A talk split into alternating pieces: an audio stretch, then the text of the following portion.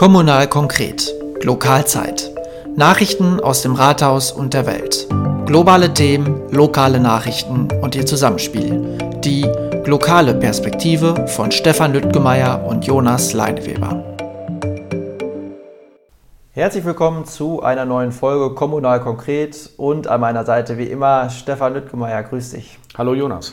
Ja, Stefan, äh, lange habe ich dich als stellvertretender Fraktionsvorsitzenden vorgestellt und jetzt bist du ja äh, neulich zum Fraktionsvorsitzenden gewählt worden und äh, trittst damit, man kann sagen, buchstäblich in die großen Fußstapfen äh, von Hermann Striewe. Äh, Glückwunsch dazu. Ja, besten Dank. Aber ich glaube, wir kommen ja später auch noch darauf, äh, dass ich dir auch Glückwünsche sagen darf. genau. Ähm, ja, zur Hälfte der Legislaturperiode quasi habt ihr gewechselt und das war ja im Prinzip so vereinbart worden, oder? Genau, das war was, was wir am Anfang schon mal angedacht hatten, dass man so zu einer Halbzeit dann vielleicht auch mal so einen Generationswechsel anstrebt. Ja, und das hat sich jetzt ähm, angeboten, dass man äh, da tauscht. Hermann ist also weiterhin jetzt äh, stellvertretender Fraktionsvorsitzender. Also ich weiß jetzt schon, dass ich in ganz, ganz vielen Punkten ihn sowieso brauche. Ähm, die 30 Jahre, ich glaube, die er jetzt im, äh, Gemeinderat sitzt, äh, die kann man ja nicht einfach so wegdiskutieren. Äh, nee, auf keinen Fall. Und äh, du hast ja genau richtig gesagt, er ist ja nicht aus der Welt.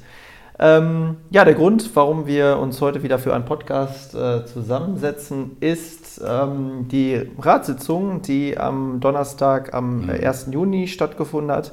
Da waren wieder einige äh, Punkte auf der Tagesordnung. Ich habe sie hier gerade vor mir liegen und ich würde sagen, ähm, ja, das wird heute unser Thema im Podcast sein. Genau. Kommunal konkret. Nachrichten aus dem Rathaus und der Gemeinde. Ja, da würde ich sagen, äh, steigen wir ähm, gleich ein ähm, mit dem ersten großen Block, ähm, der auf der Tagesordnung äh, stand. Und das war ähm, ja das Thema Windenergie im weitesten Sinne. Also das ist ja wirklich ein sehr komplexes Thema. Und im Prinzip geht es ja dadurch, dass ähm, nochmal kurz zusammengefasst, durch die neuen Vorgaben auch der Landesregierung ähm, Windkraftgebiete beschleunigt ausgebaut werden sollen oder auch verstärkt ausgebaut werden sollen, sodass eigentlich ähm, ja, alle Regionen in NRW dazu aufgefordert sind, auf die Suche zu gehen nach neuen Gebieten und da auch ähm, wirklich ähm, ja, tätig zu werden sozusagen. Das hat die Gemeinde ähm, Altenbeken ja schon getan. Wir haben ja auch schon mehrfach darüber berichtet in dem Podcast. Und es geht ja jetzt auch um verschiedene Bündel, die sich da gebildet haben und verschiedene Interessensgruppen, die auch da ähm, ja, ihr Interesse angemeldet haben, ein Windkraft gegebenenfalls zu bauen. Ähm, ja, ähm, ohne jetzt vielleicht zu tief darauf einzugehen, aber ähm, ja, was sind da die neuesten Entwicklungen? Wir haben jetzt eigentlich in der Ratssitzung beschlossen, dass wir den Flächennutzungsplan äh, anpassen für diese vier neuen Gebiete, die es dann sind, also A, B, C und D. Wer sich die die Karten anguckt, äh, sieht dann, welche Gebiete davon genau betroffen sind. Und ich glaube, der wichtige Punkt ist, dass wir jetzt beschlossen haben, in die Planung für die genauen Standorte zu gehen und auch ein Lärmschutzgutachten in Auftrag zu geben. Das heißt, jetzt wird erstmal genau geguckt, ähm, ob diese Standorte, die wir da jetzt vorsehen, ob das denn mit den Abständen passt und ähm, ob man da vielleicht nochmal ja, irgendwie Veränderungen vornehmen muss oder ob das so in Ordnung ist. Und ähm, was sicherlich ja auch so ein Vorteil ist, den wir jetzt gerade haben, weil diese äh, Planungen, die wir ja machen, relativ freiwillig sind, ist, dass wir auch ganz andere Grenzen ziehen können. Also wir haben ja die 1000 Meter Abstandsgrenze zur Wohnbebauung und haben da ja nochmal verschärft, dass wir dann gesagt haben, auch bei der 1000 Meter Grenze darf kein Windrad stehen, sondern der Flügel darf auch diese Grenze nicht überschlagen, wenn das hin zur Wohnbebauung ist. Das sind alles so Sachen, die können wir nur machen, weil wir jetzt gerade noch in so einer Planungsfreiheit sind. Also das ist in ein paar Jahren dann nicht mehr möglich. Das sind auch so Gründe, warum wir uns jetzt schon damit befassen. Aber was ich zumindest auch schon mal ankündigen kann, wir werden äh, mit der Fraktion eine äh, Sitzung in der Schützenhalle, wahrscheinlich in Spanei oder im Pfarrheim, muss man mal gucken, welcher Raum dann frei ist, einmal anbieten, dass wir da eine offene Fraktionssitzung zum Thema Windkraft machen. Denn ich glaube, dass da sehr, sehr viele einfach Informationsbedarf haben. Mhm. Spanei deswegen, weil es besonders betroffen ist, in Anführungsstrichen. Genau. Also, wenn man sich das anguckt äh, auf der Karte, das sind dann im Prinzip äh, A, B, C und D. Und B, C und D sind alles auf Spaneier Gemarkung. Also da sieht man dann schon, dass der Spanei sehr stark von betroffen ist. Mhm. Äh, man sieht auch, also die Relevanz des Ausbaus von erneuerbaren Energie muss natürlich einhergehen mit der Akzeptanz in der Gesellschaft und Bevölkerung. Ich glaube, das ist so der Balanceakt, den so gerade alle Gemeinden, Regionen, Städte ähm, ja, gehen müssen. Ähm, außer die Metropolen vielleicht in NRW, die davon ja äh, quasi ausgenommen sind, weil sie gar keine Flächen haben. Ne? Genau, also wenn man den Artikel gelesen hat, der in der Grünen erschienen ist, ja. der ziemlich deutlich darauf hingewiesen hat, dass so die Akzeptanzmaßnahmen von Investoren fehlte. Das äh, hat jetzt in dieser einen Woche, die zwischen Bauausschuss und, und Rat lag, haben sich relativ viele Investoren gemeldet und ähm, da auch dann deutlich äh, ja, angeboten, da äh, aufzustocken, kann man sagen. Ich bin mal gespannt, ähm, was da so die nächsten Wochen und Monate bringen. Bis nach der Sommerpause hoffe ich, dass es da sehr viel konkreter aussieht. Mhm. Ja, so viel zum Thema Windkraft. Ähm, dann würde ich sagen, machen wir weiter mit dem nächsten Tagesordnungspunkt. Und äh, der klingt jetzt erstmal ähm, vielleicht etwas sperrig, ist aber eigentlich ganz interessant, was dahinter steckt. Und zwar geht es um die zukünftige Energieversorgung für das Gebäude äh, Ossensteg 13 in Altenbeken. Das ist die alte Nähfabrik, glaube ich, hinter genau. der äh, Eggelandhalle. Und da geht es ja eigentlich um die Flüchtlingsunterkunft der Gemeinde.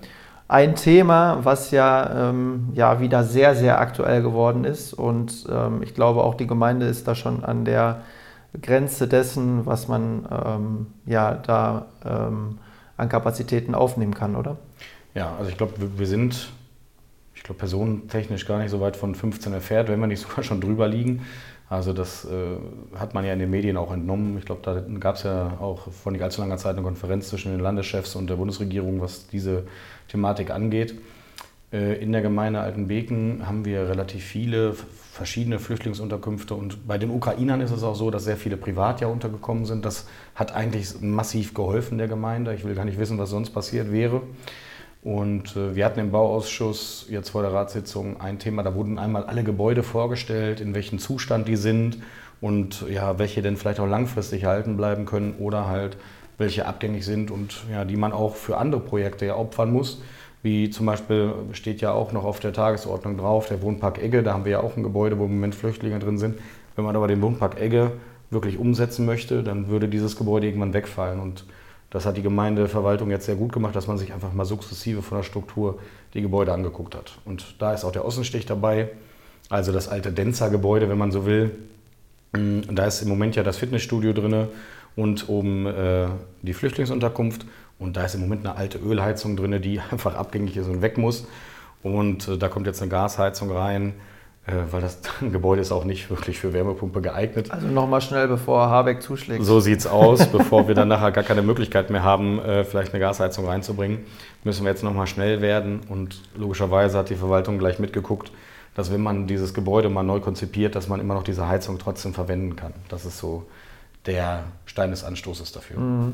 Aber total schwierig, da ein gutes Handling irgendwie äh, zu finden, weil ich denke, langfristig wird das Thema eigentlich auch bestehen bleiben. Ja, da muss man ja auch schauen, wie äh, man zu einer guten und vernünftigen Lösung kommt. Es geht ja auch darum, möglichst ähm, gute Infrastruktur für gute Integration zu schaffen. Also ähm, da müssen ja ganz verschiedene Punkte auch bedacht werden. Ja, war aber sehr spannend. Die Gemeinde hat einfach mal eine, einfach so eine Planungsidee mal mit reingebracht im Bauausschuss was man da machen könnte. Also man könnte zum Beispiel ähm, an diesem Platz ja auch die Feuerwehr unterbringen. Das ist sicherlich kein Geheimnis, dass sowas auch diskutiert wird, weil es halt ein Gemeindegrundstück ist. Und da wurde einfach mal vorgestellt, wie man das hinbekommt. Weil wenn man jetzt das Gebäude abreißt, die Feuerwehr dahin, dann muss man ja irgendwo die Flüchtlinge unterbringen. Und da wurde einfach mal ein Konzept vorgestellt, wie man vielleicht eine kleine Unterkunft daneben baut, wo man die Flüchtlinge reinpacken äh, könnte und das Grundstück trotzdem noch geeignet wäre für ein Feuerwehrgerätehaus. Das war einfach mal so eine Konzeptzeichnung, die nur als Idee in den Raum geworfen wurde. Aber da hat man schon mal gesehen, dass da die Gemeinde schon sehr viel weiterdenkt und das finde ich erstmal sehr positiv. Genau, also ich finde, da sollte es ja auch keine Denkverbote geben. Ja. Also wie gesagt, es geht ja auch um Integrationsaspekte. Wo sind eigentlich gute Standorte auch dafür? Man will äh, Flüchtlinge ja auch nicht irgendwo unterbringen, sondern man muss immer schauen, wo ist äh, eine geeignete Fläche dafür und wo sind eben auch ja, Gemeindegebäude, die da zur Verfügung stehen. Genau. Ähm, du hast den Wohnpark Egge äh, schon angesprochen, deswegen würde ich da jetzt gerne mal ähm, übergehen.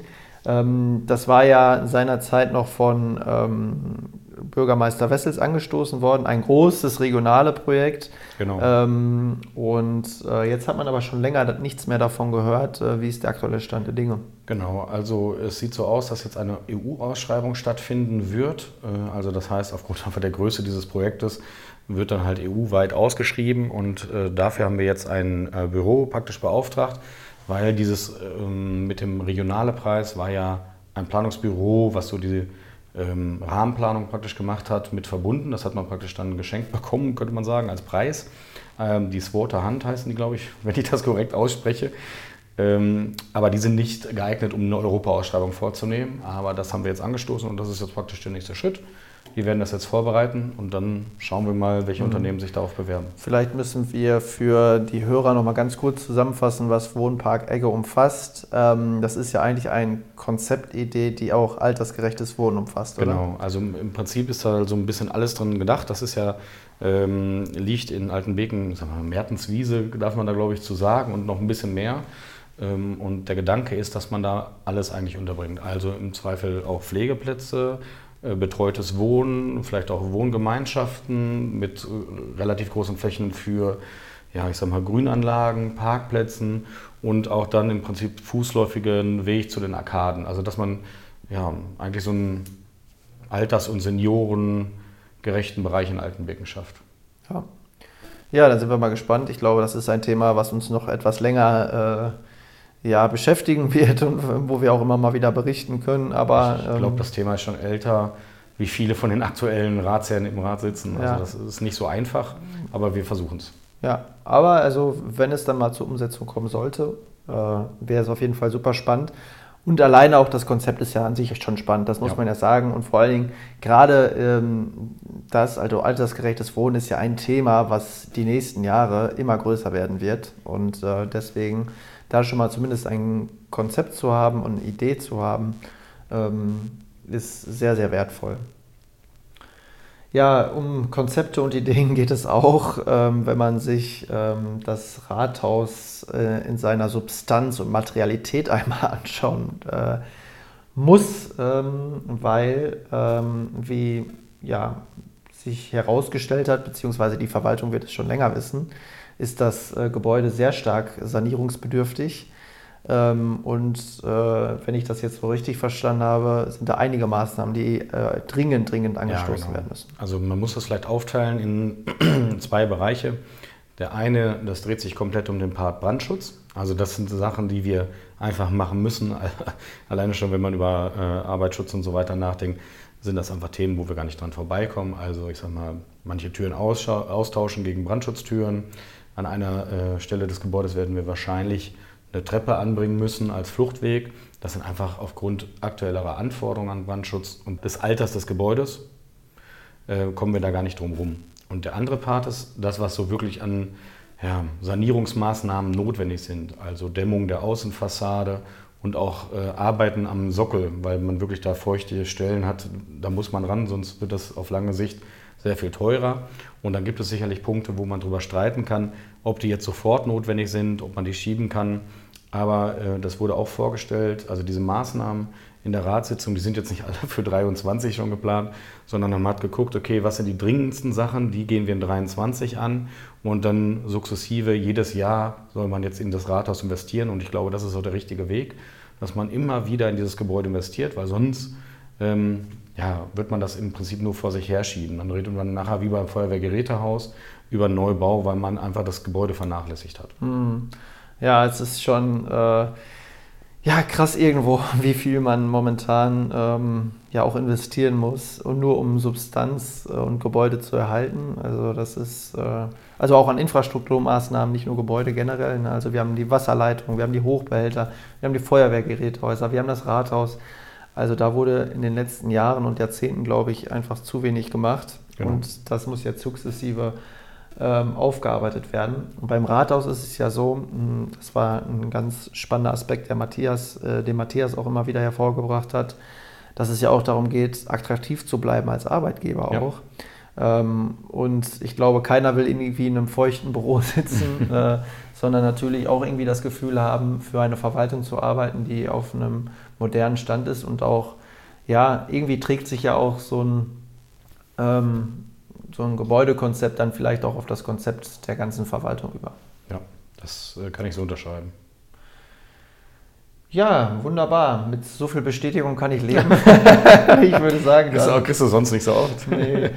ähm, dann können wir jetzt weitermachen. Ähm, und ich glaube, Substanz und Materialität äh, sind schon Stichworte, die, für dieses, erhalten, ja. die für dieses Thema äh, ja, prädestiniert sind. Und das ist die äh, Museumslok. Und ähm, ja, da soll es jetzt ja eine Überdachung geben, was, glaube ich, dringend notwendig ist, weil sich an der sanierten Lok damals über das Heimatzeugnis, genau. Genau.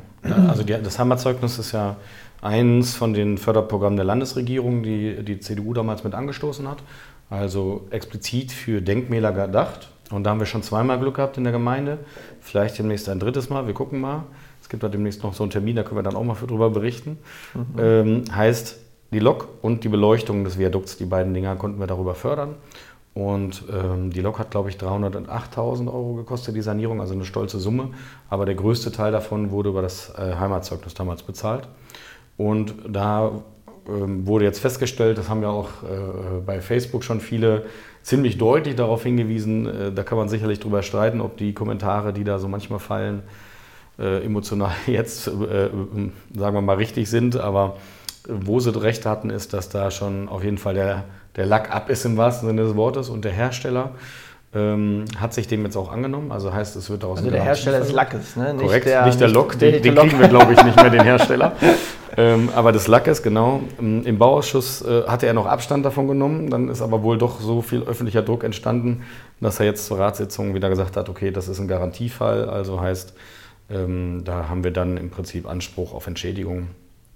Und äh, wir haben ja es vor zwei Jahren, glaube ich, schon beantragt, dass man mal darüber nachdenkt, diese Lok zu überdachen.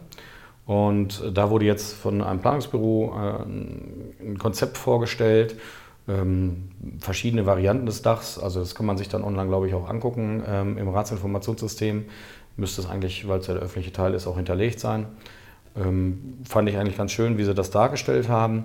Das ist auch einfach dieses Grundstück, wo die Lok ist, wenn man sich das mal in Ruhe anguckt. Das ist nun mal nicht so groß. Das heißt, die Lok steht schon ziemlich nah an der Straße. Heißt, man wird nur einen gewissen Teil überdachen können, nach vorne und nach hinten wird man die Lok nicht zu 100% erwischen. Und was bei uns ein ähm, äh, Kollege aus der Fraktion auch angebracht hatte, äh, selbst wenn wir die Lok überdachen, wird ein Problem bleiben. Also das schützt dann vor im Prinzip der Sonneneinstrahlung, die dann auch für große Schäden am Lack verantwortlich ist. Aber was weiterhin bestehen bleibt, ist, wenn wir jetzt über äh, Wintertage oder so reden, wo wir Salz streuen, Autos fahren daher und je nachdem, welche Geschwindigkeit die fahren, spritzt im Zweifel das Salzwasser an die Lok. Und dann könnten wir an manchen Stellen mit dem Dach auch genau das Gegenteil erreichen, weil das Salzwasser durch das normale Regenwasser nicht mehr ab, ja, wie sagt man, abrechnen kann. Genau. Mhm. ähm, da werden wir noch ein bisschen drüber diskutieren, aber was jetzt auf jeden Fall beschlossen wurde im Rat, ist, dass wir erstmal diesen Bauantrag fertig machen und gucken, ob wir für ein, eine Überdachung eines Denkmals Fördermittel bekommen. Heißt, wenn wir da irgendwo was sehen, dann werden wir uns da nochmal intensiver mit befassen, spätestens aber im Haushalt Ende des Jahres. Ja, aber es ist ähm, natürlich wenn man so will, ein Kulturdenkmal der Gemeinde. Ja, ähm, man hat sich da auch, ja, auch bewusst dafür entschieden, dass es so kommt. Und jetzt ist es ja eigentlich nur folgerichtig, dass dieser Sanierungszustand auch, der leider schon ähm, ja, in, teilweise in, in Auflösung ist, äh, leider Gottes, dass man jetzt ähm, dann auch den nächsten Schritt sagt, okay, okay, wir wollen das äh, erhalten und ähm, die Sanierung soll auch nicht äh, in zehn Jahren quasi wieder hinfällig geworden sein. Und der Vorschlag, ähm, äh, des äh, Daches bzw. der Entwurf ähm, sieht ja auch vor, dass es so ein bisschen bahnhofsüberdachungsmäßig genau. aussehen soll, was ja eigentlich ganz gut auch passen würde. Ja, also da waren verschiedene Varianten im Spiel und der Planer hat auch so ein 3D-Modell gemacht von der ganzen äh, Wohngegend, kann man sagen. Also man konnte genau sehen, wie sich dieses Dach in die Gebäude praktisch eingliedert. Also nicht, dass man da so einen Riesenbau hinsetzt und ich sag mal, die, die da wohnen, sagen nachher, was habt ihr denn da gemacht? Das äh, fand ich schon mal sehr hilfreich, weil sonst hat man so als Anwohner ja vielleicht auch ein bisschen Sorge, was da entstehen würde. Ja. Ähm, ja, so viel zu Lok oder gibt es da noch irgendwas hinzuzufügen? Ja, alles gut. Passt. Also auch ein, ein Aspekt, der uns immer wieder quasi auf den Tisch gelegt wird und über den wir natürlich auch regelmäßig weiter berichten werden.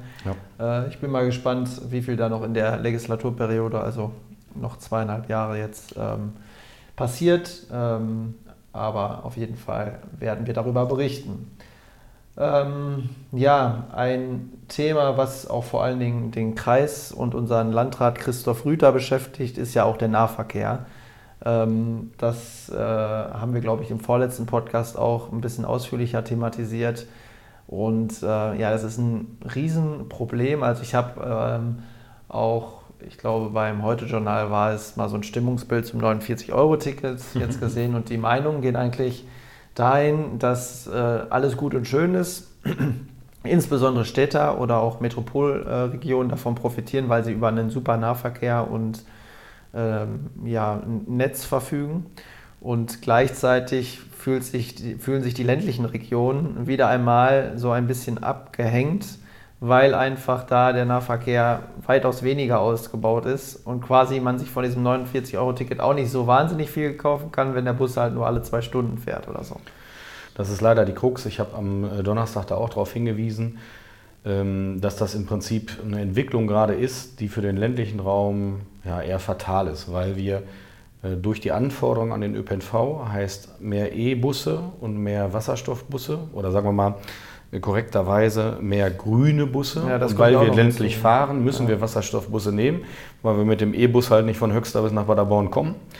Ähm, haben wir extreme Kostensteigerungen in diesen Bereichen und gleichzeitig haben wir die Situation, dass die ja, ganzen Gebiete, die wir ausschreiben, nicht mehr eigenwirtschaftlich fahren, sondern äh, gemeinwirtschaftlich fahren und das heißt, äh, wir müssen große Zuschüsse zahlen. Es sieht im Moment so aus, dass die Gemeinde Altenbeken ja jährlich im Prinzip 200.000 Euro dazu schießen wird, die wir vorher nicht zahlen mussten. Also das genau, ist schon und dann hast du ja immer noch nicht den wahnsinnig guten. Nein, nein, äh, das ist nur erhalten. Ne? Noch nicht mal, noch nicht mal äh, erhalten des Status quo. Ne? Also wir haben ja jetzt eine Notvergabe, mussten da auch äh, mal schauen, welche Linien wirklich wir brauchen und welche nicht, weil wir noch gar nicht wussten, ähm, wie teuer wird das Ganze, bevor das nachher unseren Haushalt überfordert. Wir haben jetzt auch die ähm, Situation, dass wir im Prinzip im Juni schon die nächste Ausschreibung anstoßen müssen, weil die immer so eine lange Vorlaufzeit haben. Also da müssen wir schon sagen, welche Strecken wir brauchen. Wir sind aber mit dem NPH noch gar nicht in der Situation, dass wir genau wissen, wie die Verkehrsströme sind, wer wo mit welchem Bus fährt und das macht es unglaublich schwierig für uns überhaupt zu sagen, welche Strecken sind die wichtigen, welche Strecken können vielleicht wegfallen, weil jeden Kilometer, den wir anbieten, kostet uns unglaublich viel Geld. Das ist eigentlich die Krux an der aktuellen Situation. Ja, und wie kriegt man diese Spirale einmal durchbrochen, quasi, dass man einmal so ein wahnsinnig gutes Angebot schafft, also ich übertreibe jetzt mal, alle zehn Minuten fährt von äh, Altenbekenbuke und Spanei Busse nach Paderborn oder Höxter, ähm, dass ja, die meisten denken, ja gut, dann verzichte ich vielleicht auf ein Auto und ähm, ja. hole mir das 49-Euro-Ticket. Aber das müsste ja erstmal so viel Geld in die Hand genommen werden, um so ein Angebot leisten zu können, ohne zu wissen, ob es dann auch von der Bevölkerung angenommen wird. Also vielleicht nur einfach mal als Beispiel, das wurde im Rat gestern auch vorgestellt. Also die Stadt Paderborn und die Gemeinde Altenbeken hatten mal äh, durchgespielt, wie man jetzt diese Lücke zwischen Neuenbek und Altenbeken jetzt schließen könnte. Da wurde auch andiskutiert, den Parasprinter praktisch einfach durchfahren zu lassen bis zum Bahnhof. Hätten ja die neuen Beken auch den Vorteil, dass man praktisch nach äh, mhm. Altenbeken zum Bahnhof kann, kommen könnte. Aber alleine, um dann diese Parasprinter weiterfahren zu lassen, um dann nicht neuen Beken eine schlechtere Taktung zu geben, müsste man wieder Fahrzeuge einsetzen, hat diese ganze Problematik, rund eine halbe Million Euro. Ja, und da muss man ja auch zusagen, die Erfahrung aus der Verbindung Dahl-Schwanei ähm, wurde ja auch nicht angenommen. Ne? Also ja, genau. das, ist, das kommt auch hinzu, dass ja auch die, die Angebote nur spärlich angenommen werden. Genau, das ist das, was ich eben meinte mit, da legt der NPH jetzt Gott sei Dank nach. Also da gab es ja auch einen, einen, Wechsel in der Geschäftsführung, als der, der Neue hat sich vorgenommen, dass man einfach verlässlicher Fahrgastzahlen auswerten will. Das geht aber, ja, Fairness halber auch, muss man ja sagen, ähm, auch viel einfacher, wenn es gemeinwirtschaftlich fährt. Also sprich, die Kommunen bezahlen das ganze Spiel, weil vorher die Betreiber, die haben sich halt nicht in die Karten gucken lassen wollen. Ne? Ja, das wird uns, glaube ich, begleiten, wie manche andere Themen und das wird auch in den äh, zukünftigen Jahren noch sehr viel spannender werden. Ja, ja irgendwie so ein bisschen, ja, ist super schwierig auf dieses Thema zu blicken, finde ich, weil man ja eigentlich möchte, äh, aber irgendwie geht es da nicht so wahnsinnig ja, Das voran. wird man nur über Landes- und Bundesmittel äh, irgendwie stemmen können, wenn man wirklich da diesen ja, ländlichen Raum aber weißt du, das, das frage ich mich auch immer. Wir können ja nicht alles immer über wahnsinnige äh, Länder- und äh, äh, Bundfinanzierung und Förderung. Also irgendwie habe ich ja das Gefühl, man kann ja gar nichts mehr ohne Förderung machen. Und wo kommt das Geld der ganzen Förderung her? Also das ist ja so ein, so ein so, ja, so eine, so eine so eine Abwärtsspirale. ja, in der befinden wir uns, glaube ich, auch gerade. Das ist schon äh, durchaus so.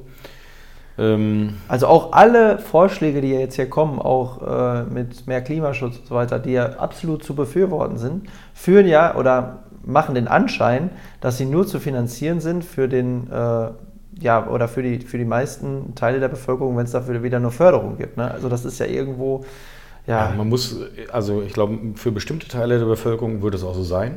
Also jetzt machen wir einen kleinen Schwenk praktisch zu der Heizungsthematik wahrscheinlich. Ja. Aber ähm, es macht ja keinen Sinn, da Förderung mit der Gießkanne rauszuschütten. Ja, jemand, der ein Jahreseinkommen von 100.000 Euro oder mehr hat, der braucht für seine Heizung keine Förderung bekommen.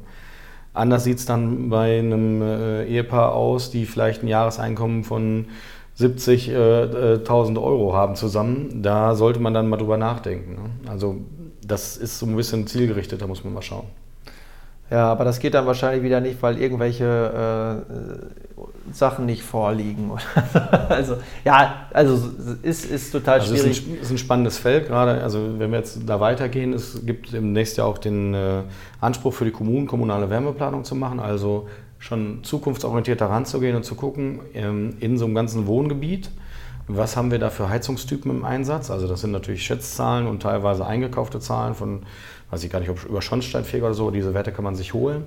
Und da müssen die Kommunen im Prinzip Bestrebungen machen, zu sagen, okay, wo lohnt es sich eigentlich über die lange Sicht, also die nächsten 10, 20 Jahre, Nahwärme zum Beispiel auszubauen, weil dort ein Wohngebiet ist, wo ganz, ganz viele ihre Heizung tauschen müssen. Und mhm. man muss in solche Konzepte mehr reingehen. Das macht es nämlich dann sehr viel effizienter für die Leute vor Ort. Ja, und gleichzeitig soll es ja auch alles passieren. Ne? Also man wünscht sich das bei den Heizungen genauso. Also deswegen die Pläne an sich, die sind ja genau wichtig und die, die Konzepte. Ähm, ja, ob die dann, nur ob die Zeitraum dann, reden. Äh, genau. Ja, und so, so ist es ja auch beim Nahverkehr auch. Ne? Also es ist ja, man will ja einen gut ausgebauten ÖPNV, nur wenn das mit so massiven Kosten für die Kommunen einhergeht, ähm ja, das liegt daran, weil man es auch damals nicht differenziert betrachtet hat. Das heißt, wo man damals beschlossen hat, äh, wie die ich sag mal, Zusammensetzung der Busse sein soll, da hätte man vielleicht drüber nachdenken müssen, was das für den ländlichen Raum bedeutet an Mehrkosten. Und hätte vielleicht erstmal in den großen Städten anfangen sollen, die Elektrobusse einzuführen und den ländlichen Raum dann vielleicht, wenn die Technologien dadurch etwas weiter gewesen wären. Aber das sind äh, ja, Gesetzgebungen, ich glaube, das ist sogar EU-Recht. Okay. Ja, man sieht schon, ne, unser äh, Konzept des Podcasts geht zumindest auf. Also die Verwobenheit der Themen auf lokaler, regionaler und globaler Ebene äh, sind gerade in diesen Themenbereichen, glaube ich, äh, ja. nicht von der Hand zu weisen. Ähm, bleiben wir mal so ein bisschen bei dem Thema Mobilität. Ähm, und zwar war es ja, meine ich, sogar ein ähm, Wahlkampfziel der Gemeinde, ein äh, Radwegekonzept für die Gemeinde ähm, zu erstellen. Also es war ein Wahlkampfziel der CDU. Ähm, genau, ich wollte, genau. wollte schon gerade korrigieren. Also ja, der Gemeinde ist das bestimmt sicherlich auch sehr wichtig. Von uns war es damals ein Ziel. Genau, das wurde jetzt beschlossen in der äh, letzten Ratssitzung. Ähm, da gab es dann ein Radwegekonzept, was in Kooperation aller Fraktionen ähm, praktisch erarbeitet wurde. Da hat dann ein Unternehmen 82 Maßnahmenpakete ähm, ja, definiert. Äh, ich habe in der Ratssitzung auch schon gesagt, also bei manchen Maßnahmenpaketen habe ich durchaus Bedenken. Aber die Gemeinde hat das meiner Meinung nach, also die Verwaltung sehr gut gemacht. Die haben daraus dann wieder Paketebündel gemacht. Also von mir aus immer drei bis zehn Maßnahmen in einem Paket. Und jetzt wird es immer so sein, dass wir in einem Bauausschuss über ein Paket sprechen, äh, werden darüber reden, ob wir die Maßnahmen eins zu eins übernehmen, die da aus diesem Konzept äh, vorgeschlagen werden, oder ob wir irgendwo Abänderungen von machen. Und äh, das wird dann immer beschlossen und wieder beauftragt. Und da ist das jetzt zumindest erstmal eine klare Linie, die wir in den nächsten Jahren immer verfolgen werden und sukzessive alle Maßnahmen darin abarbeiten. Und Zielsetzung danach ist es eigentlich, dass wir ein ja, strukturiertes Radwegenetz äh, durch die Gemeinde haben. Und den Start macht jetzt der Ortseingang in Altenbeken, praktisch die Adenauer Straße entlang bis zum Kreisverkehr äh, einmal durch, vom Viadukt bis zum Kreisverkehr, wenn man so möchte. Und dann all den parkenden Autos vorbei. Genau. ja, da gibt es dann immer auf zwei Seiten äh, unterschiedliche Herangehensweisen. Auf der einen Seite, wo die Autos normalerweise nicht parken, macht man nur einen Radstreifen hin, ne, der dann auch nicht mehr beparkt werden darf. Auf der anderen Seite, das ist der Vorteil, da haben wir in der Ratssitzung auch drüber gesprochen oder im Bauausschuss vielmehr, der Vorteil ist, dass es da berg runter geht und da bist du ein bisschen sicherer, wenn es berg runter geht, als berg hoch, weil du dich da mehr anstrengen musst, bist du automatisch mit dem Fahrrad ein bisschen mehr am Schlenkern. Ähm, aber auf der anderen Seite haben wir einen sicheren Weg und jetzt für die alten Begner praktisch vom Viadukt aus her geht dann die eine Seite eh am Kirchweg vorbei, also nicht direkt über die Hauptstraße. Okay. Das teilt sich so ein bisschen auf, aber das kann man dann äh, aus dem Radverkehrskonzept mal entnehmen. Das steht auch im Ratsinformationssystem. Ja, Ratsinformationssystem übrigens wirklich eine gute Adresse. Ja, es ist nicht so schön aufgebaut, nee, aber, aber, es ist sehr, sehr spannend, was man da so findet. Genau, also es wirkt so ein bisschen... Äh, ja, schon sehr alt. Sehr alt, so aus den Anfängen des Internets ungefähr. ja, genau. Aber äh, man findet da wirklich spannende Informationen. Ähm, ja, aber wir denke, können das ja eigentlich auch nochmal beim, beim Broadcast mal einmal raushauen. Ich glaube, da haben wir es noch nicht drin gehabt. Ja. Das wäre vielleicht mal spannend. Genau. Ich finde, das ist äh, ja wirklich auch eine sehr, sehr gute Sache. Ähm, vor allen Dingen, weil ja durch auch die E-Bikes und so immer mehr wirklich auf die Fahrräder auch zurückgreifen. Jetzt hat man noch ähm, das, den äh, Radweg von äh, Schwanei äh, nach Dahl, beziehungsweise äh, auch in die andere Richtung, der ja gerade ausgebaut wird. Wenn man da mal herfährt, man sieht auch schon, dass der ein oder andere Spaziergänger schon über den ja. ausgeschachteten Weg geht. Ja, ähm, vielleicht mal ähm, Probebohrung vornehmen oder so. Aber, äh, aber also man sieht zumindest, da tut sich was in diesem Bereich und äh, ich kann das als äh, Radfahrer nur begrüßen, dass solche Konzepte auch angestoßen und auch umgesetzt werden. Genau, also das, ist, das Konzept ist ja jetzt für die Gemeinde Altenbeken selber. Ganz unabhängig davon gibt es ja auch noch Bestrebungen überregional, also über die Ortsgrenzen hinweg Wege zu finden und zu definieren. Ne? Ja. Ah, genau.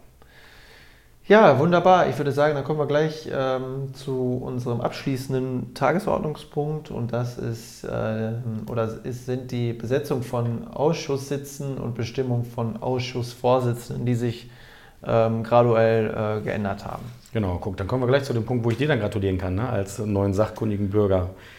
Ähm, da hast du jetzt wahrscheinlich dann auch ein bisschen mehr äh, oder eher tieferen Einblick vielleicht sogar in manche Themen als vorher.